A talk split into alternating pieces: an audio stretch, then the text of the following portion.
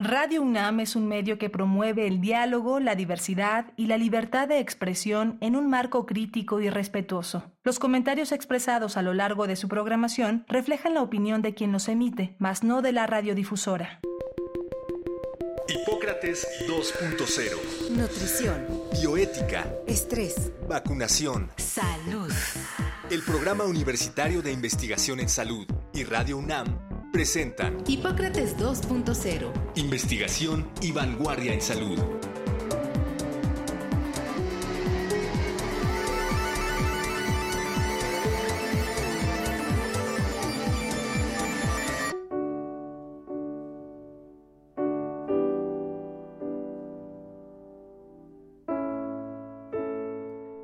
Hola, ¿qué tal?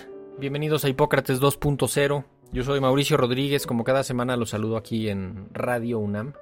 En el programa de hoy vamos a hacer una actualización respecto a los viajes a propósito de la pandemia de COVID-19. En varias ocasiones previas hemos invitado al doctor Jorge Baruch Díaz Ramírez, que es el jefe de la clínica del viajero de la UNAM y coordinador del Centro de Diagnóstico COVID-19 de la Facultad de Medicina de la UNAM, a que nos platique de este tema porque precisamente él en las clínicas está directamente viendo lo que cambia, lo que sube, lo que baja, lo que pasa. Así que, pues, ¿quién mejor que, que traernos a los, a los meros expertazos? Ahí lo pueden encontrar en Twitter como arroba baruch JDR. Y lo primero, pues, es agradecerte otra vez, Jorge Baruch. Bienvenido a Hipócrates 2.0. Muchas gracias. No, pues muchas gracias a ti, muchas gracias al auditorio y un gusto estar aquí en el programa. Creo que habría que hacer la aclaración que este programa lo estamos grabando el jueves 19 de mayo. Así que si algo cambia de aquí a que lo transmitamos, pues no vayan a decir que, que no estábamos al día, sino que pues más bien pudo haber cambiado. Están cambiando las cosas mucho, ¿no? De, en cuanto a los viajes. Así es, demasiado rápido, muy complejo, debido a, pues, no solamente COVID, ahora se agregan otros, otros elementos como esta hepatitis de origen hasta el momento desconocido y la propia viruela del mono. Entonces, varias enfermedades que están dando de qué hablar en estos últimos días, pues van a afectar sin lugar a dudas el panorama que tenemos ahora con respecto a la restricción de los viajes y los requerimientos de viaje en los siguientes meses. Entonces, por eso es muy importante estarlo actualizando y estar al pendiente antes de hacer un viaje internacional de qué requisitos son los que nos están pidiendo y cómo cumplirlos de la mejor manera posible. A tu lista le agrego polio, que está otra vez circulando ahí un poquito más, y MERSC, eh, un par de casos que, que salieron, entonces hay que estar al día, pero específicamente vamos a enfocarnos ahorita en lo, en lo más, eh, lo que ocupa más la atención, que es COVID-19, porque estamos en una etapa, nada más déjame hacer la aclaración, como de transición en la que algunos países han tenido transmisión muy baja, otros tienen epidemias muy fuertes, algunos ya están empezando a, echar la, la marcha normal como si ya fuera endemia, otros van a volver a ponerse estrictos porque tienen epidemias fuertes. Entonces, ya estamos en otra situación, ya estamos en otro momento de lo que, de lo que estuvimos pues durante el 2020, desde luego, incluso en el 2021 que cambió mucho. Pero ahorita, pensando en los destinos más relevantes para los viajeros mexicanos, Estados Unidos, los principales países de Europa y algo de Asia, ¿cuáles podríamos pensar que son los requisitos principales? ¿En qué, en qué sentido van los requisitos principales? Antes que nada, yo creo que es importante pues, evaluar un poco el panorama en el que estamos eh, parados en este momento. Yo creo que en las, en las últimas semanas el panorama ha sido favorable en la mayor parte del mundo. Sin embargo, el 60% de los casos que han estado repuntando en los últimos días eh, se concentran en algunos países relevantes para los mexicanos que viajan hacia el exterior. Por ejemplo, Brasil ya está comenzando a tener un repunte de casos importante y junto con China, Italia y Japón y los Estados Unidos de América, eh, pues concentran el 60% de los casi 383 mil casos reportados en esta última semana de COVID. Entonces, como vemos, eh, hay un repunte importante de casos que seguramente va a hacer que cambien nuevamente las medidas, las restricciones de viaje. Eh, en estos momentos, eh, pues han pasado más o menos de 37 a 44 países que ya están por completo abiertos hacia los viajes internacionales sin restricciones para los mexicanos. Todavía continúan alrededor de 148 países eh, abiertos con restricciones. Algunos, las más importantes, pues son las condiciones médicas. ¿Qué quiere decir? Pues que necesitamos presentar alguna prueba rápida, sobre todo, o alguna PCR en algunos países en específico. Perdón, otros piden certificado de recuperación, ¿no? O sea, otros piden certificado de recuperación, pero no es, digamos, aceptado. Por ejemplo, en el caso de los cruceros, no aceptan eh, certificados de recuperación algunas líneas de cruceros. Entonces hay que... Que era el, ese, el certificado de recuperación es que tu médico o una institución diga que ya hace, hace más de dos semanas, ¿no? Te recuperaste de, de COVID. E, ese requisito me parecía medio, pues no sé, no, no, no, me, no me encantaba. Le, lo, de las pruebas quizá en algún momento, pero, pero el certificado de recuperación ya era como, como un extremo medio hasta, no sé si absurdo, ¿no? Pues eh, fíjate que a muchos viajeros les ayudaba sobre todo cuando habían salido positivos a una PCR y tenían que cumplir el periodo de cuarentena y para evitar hacerse otra PCR los siguientes 14 días que ya querían volver a su país de origen, eh, pues se les emitía una alta médica y esto servía para que ellos se pudieran movilizar de inmediato hacia sus países de residencia habitual. Esto es para lo que ocupamos mucho estos certificados cuando hablamos de viajeros internacionales que quedan varados, parados porque pues adquirieron o contagiaron de COVID y se dieron cuenta pues al momento de, de estar en el aeropuerto y ya a punto de casi de salir. Entonces, pero por ejemplo, algunos de los países relevantes para México que no cuentan con restricciones, pues eh, regresando al, al punto de las restricciones, pues son Argentina, afortunadamente ya Chile ya también retiró estas restricciones y está por completo abierto. Antes pedían o exigían hasta un seguro de gastos médicos con una cierta cobertura de alrededor de 300 dólares de cobertura. El Reino Unido, Irlanda, Noruega, Suecia, Suiza, por ejemplo, Grecia e Islandia.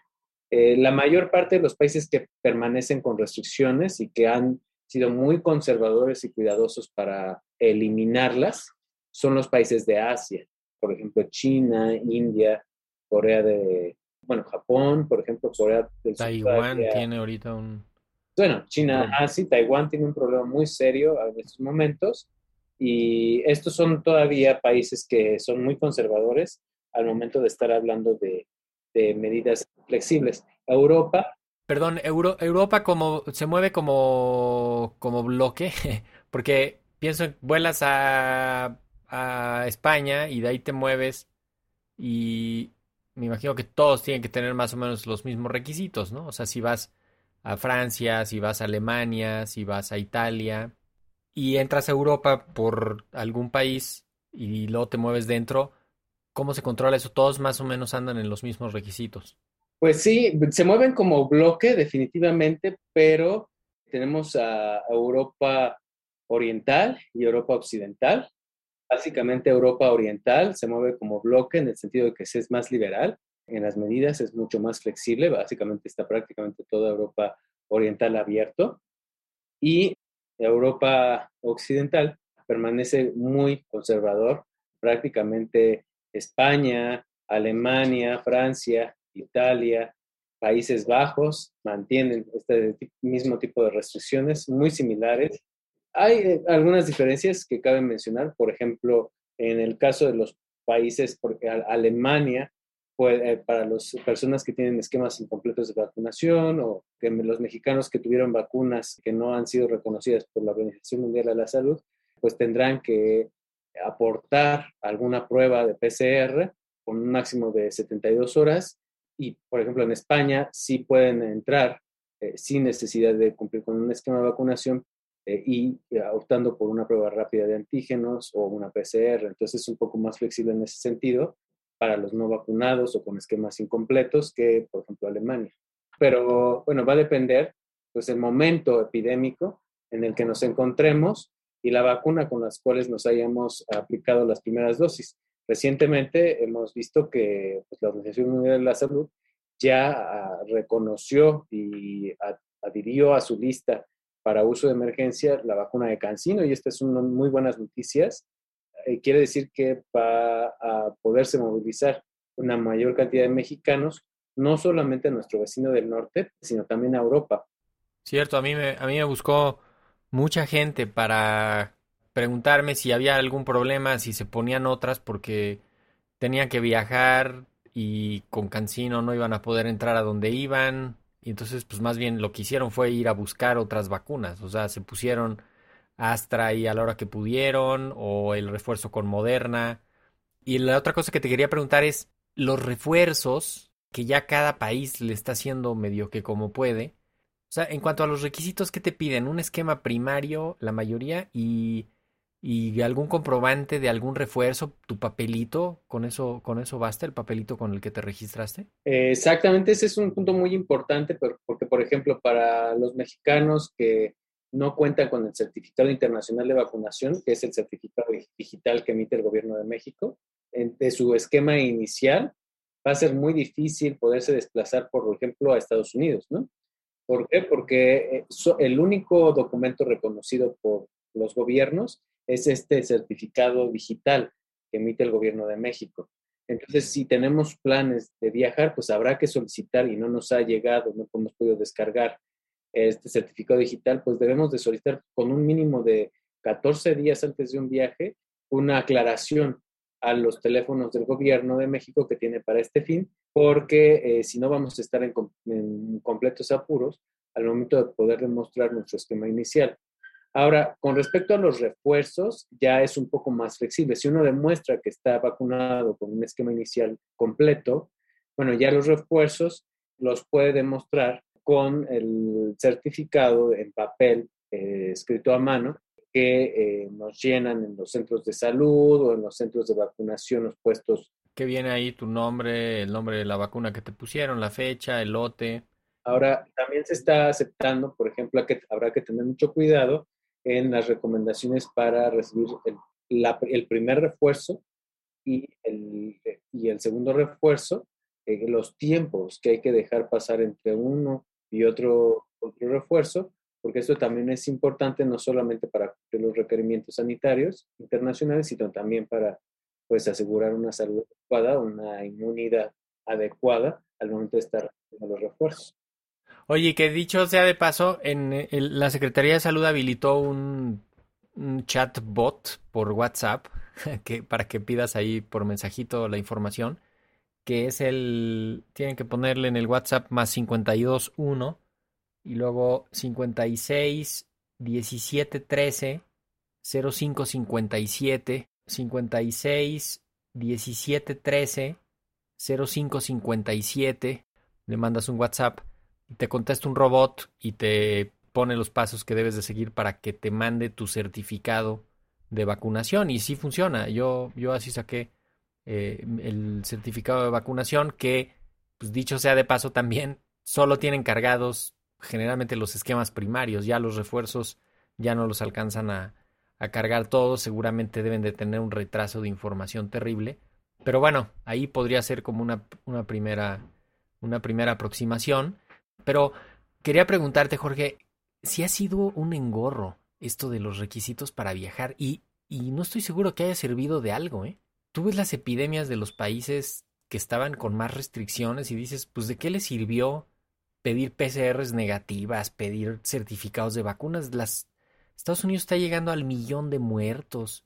Eh, claramente no sirvió para detener las epidemias, ¿no?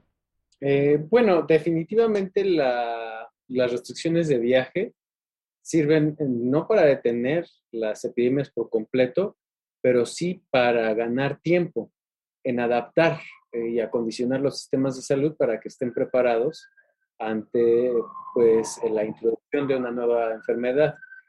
No sé, a mí había unos momentos en los que me parecía ridículo que Estados Unidos estuviera pidiendo tanta cosa para entrar cuando en realidad allá adentro estaba la epidemia súper fuerte. Entonces más bien era de, oye, pues no vayas a Estados Unidos porque te vas a, te vas a contagiar. Un poco lo que está pasando ahorita, ¿no? Estados Unidos está registrando muchísimos casos diario y el que vaya para allá, en serio, se va a contagiar, ¿eh? Pues sin lugar a dudas, lo que, lo que sí ha funcionado es eh, hacer pruebas y ponerlas a disposición de la, de la población para pues, que la población tome una decisión informada.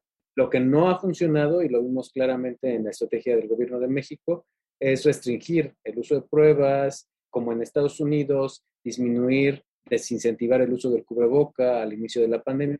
Y por eso es que Estados Unidos, México y Brasil pues van a la cabeza en el número de muertes registradas por COVID o en el exceso de mortalidad registrada a lo largo de la historia de la pandemia, pues por indirectamente la saturación de hospitales que dejó de tener las, las complicaciones naturales que se presentan en, día a día. Entonces, las restricciones de movilidad, sí, por supuesto que ayudan a contener los contagios, pero deben de ser una suma de medidas, no pueden ser aisladas. Sí, de hecho, Estados Unidos podríamos decir que tiene uno de los peores manejos, ¿no? De la, de la epidemia, porque ahora quita, quitaron el cubrebocas hace unas semanas y ahí está para arriba otra vez. Cuatro de cada diez adultos no se van a vacunar, ya dijeron en muchísimas encuestas. Entonces nunca van a alcanzar un nivel de vacunación tan alto como el que ya tenemos de México, precisamente por esta falta de información, como esta falta de solidaridad, ¿no? Yo creo que también tiene, tiene una parte así. Y también te, te quería preguntar cómo, cómo funciona cuando pasas, cuando vas por tierra. ¿Te piden también una prueba? para pasar por tierra o ya está abierto todo sí, eso. Te piden la vacunación, exactamente. ¿Y pruebas? Mm, no. las pruebas no, pero sí la vacunación. Eh, depende mucho, es aleatorio.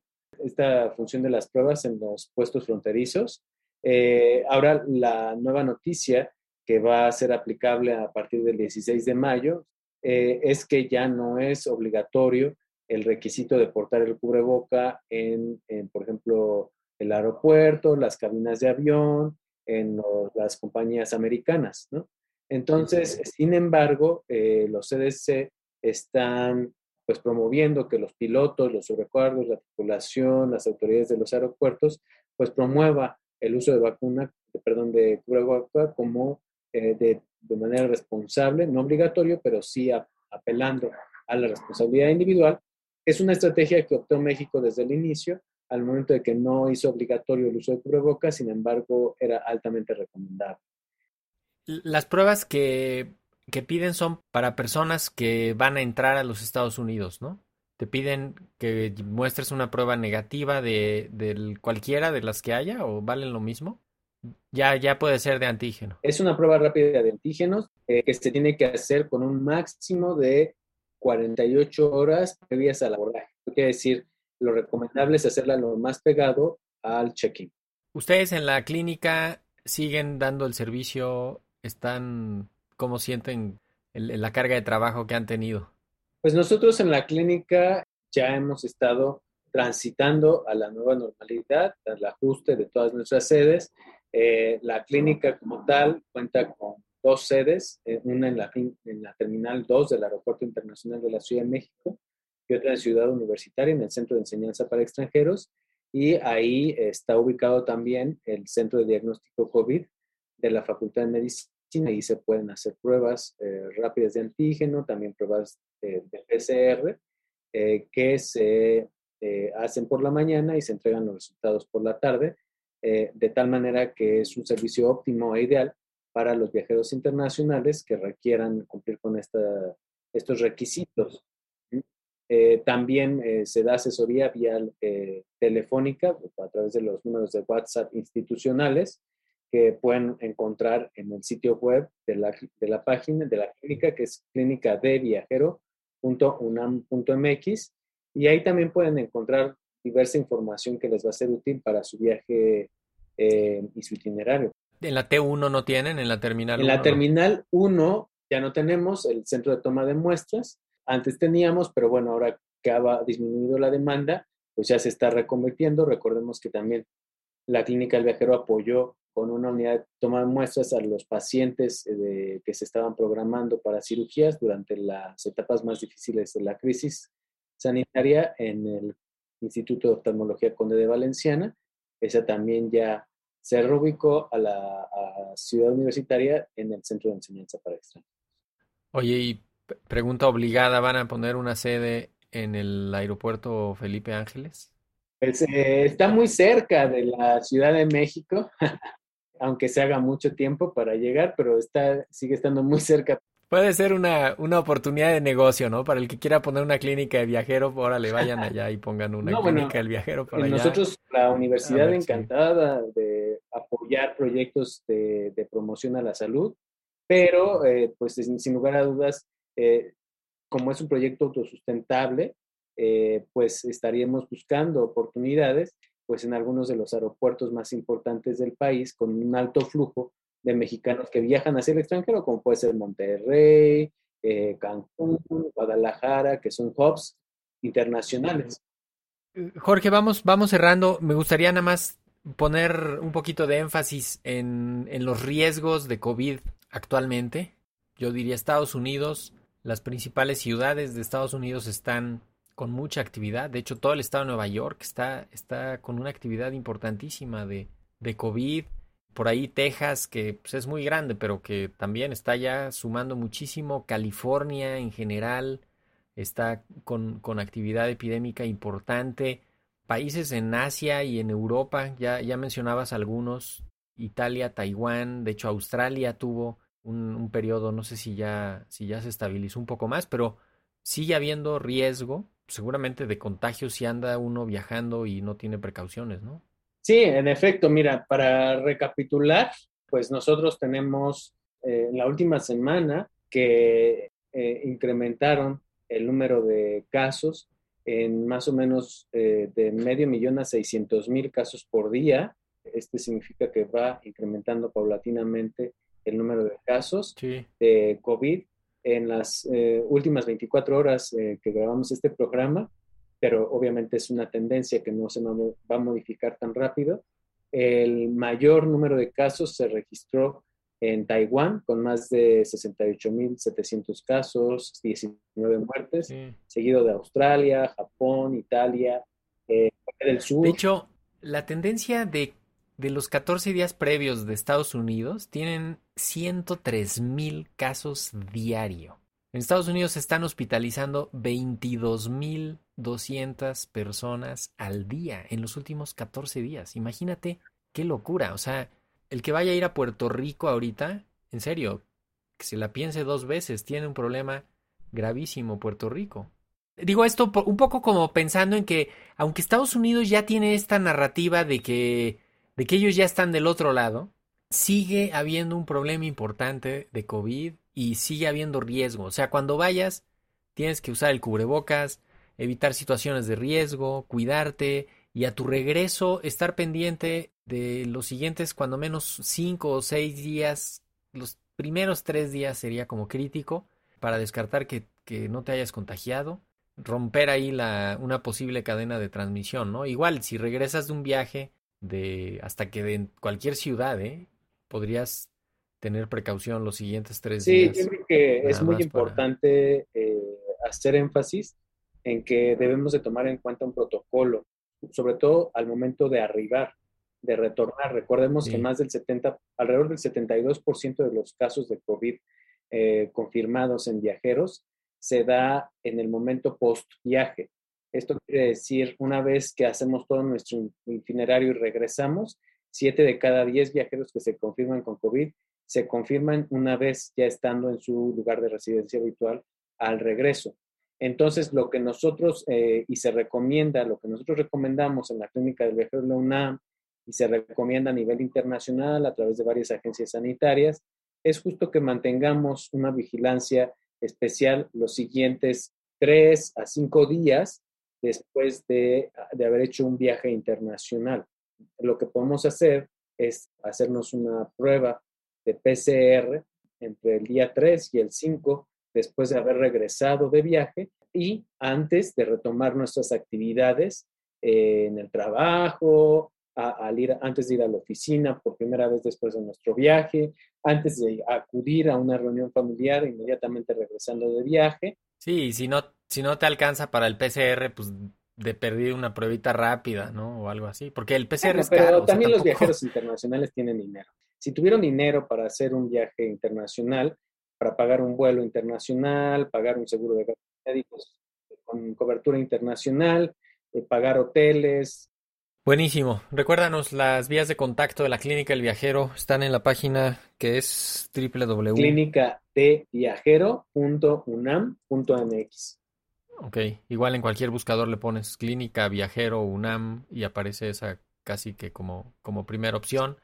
Y ahí les pueden dar justamente asesoría para sus viajes no vayan ya el día que les toca en la noche es el check-in y ustedes pasan en, la tarde a, eso. Vayan cuando menos, yo diría un mes mínimo, un mes 14 días. Para que tengan, sí, para que tengan oportunidad de, de, hacer cualquier intervención. El doctor Baruch Díaz con su equipo les va, les va a ayudar. Un gran esfuerzo ¿eh? de la Facultad de Medicina, padrísimo. Me parece que, que fue un acierto poner esas, esas clínicas con eso nos vamos, Jorge. ¿Con qué te quieres despedir? pues yo me despido, obviamente, convocando a todos los viajeros internacionales a que así como tomamos el tiempo para ver qué maleta nos vamos a llevar, escoger qué camisa, qué playera, qué traje de baño nos vamos a poner, qué lentes, pues también tomamos en cuenta tres cosas. Una es inscribir nuestro itinerario en la página de la Secretaría de Relaciones Exteriores, que es el sistema de registro para mexicanos en el exterior, que es muy importante para recibir apoyo consular. La segunda es escribir a la clínica de viajero en su formulario de contacto para ver qué recomendaciones nos dan.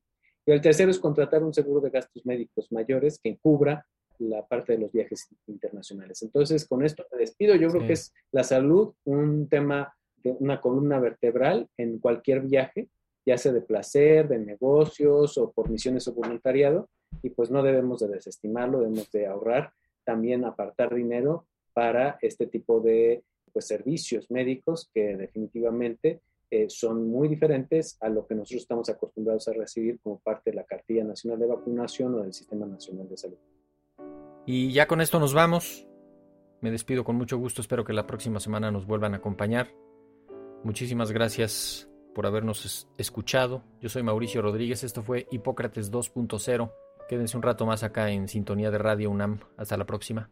Agradecemos al doctor Samuel Ponce de León, coordinador del Programa Universitario de Investigación en Salud y coordinador académico de esta serie. El Programa Universitario de Investigación en Salud y Radio UNAM agradecen tu escucha. Te esperamos la siguiente semana para platicar sobre lo último en materia de salud e investigación en Hipócrates 2.0 investigación y vanguardia en salud. Se despiden de ti en la producción Patti Gamboa, Héctor Castañeda y Alejandra Gómez. Hipócrates 2.0, Radio UNAM. Experiencia sonora.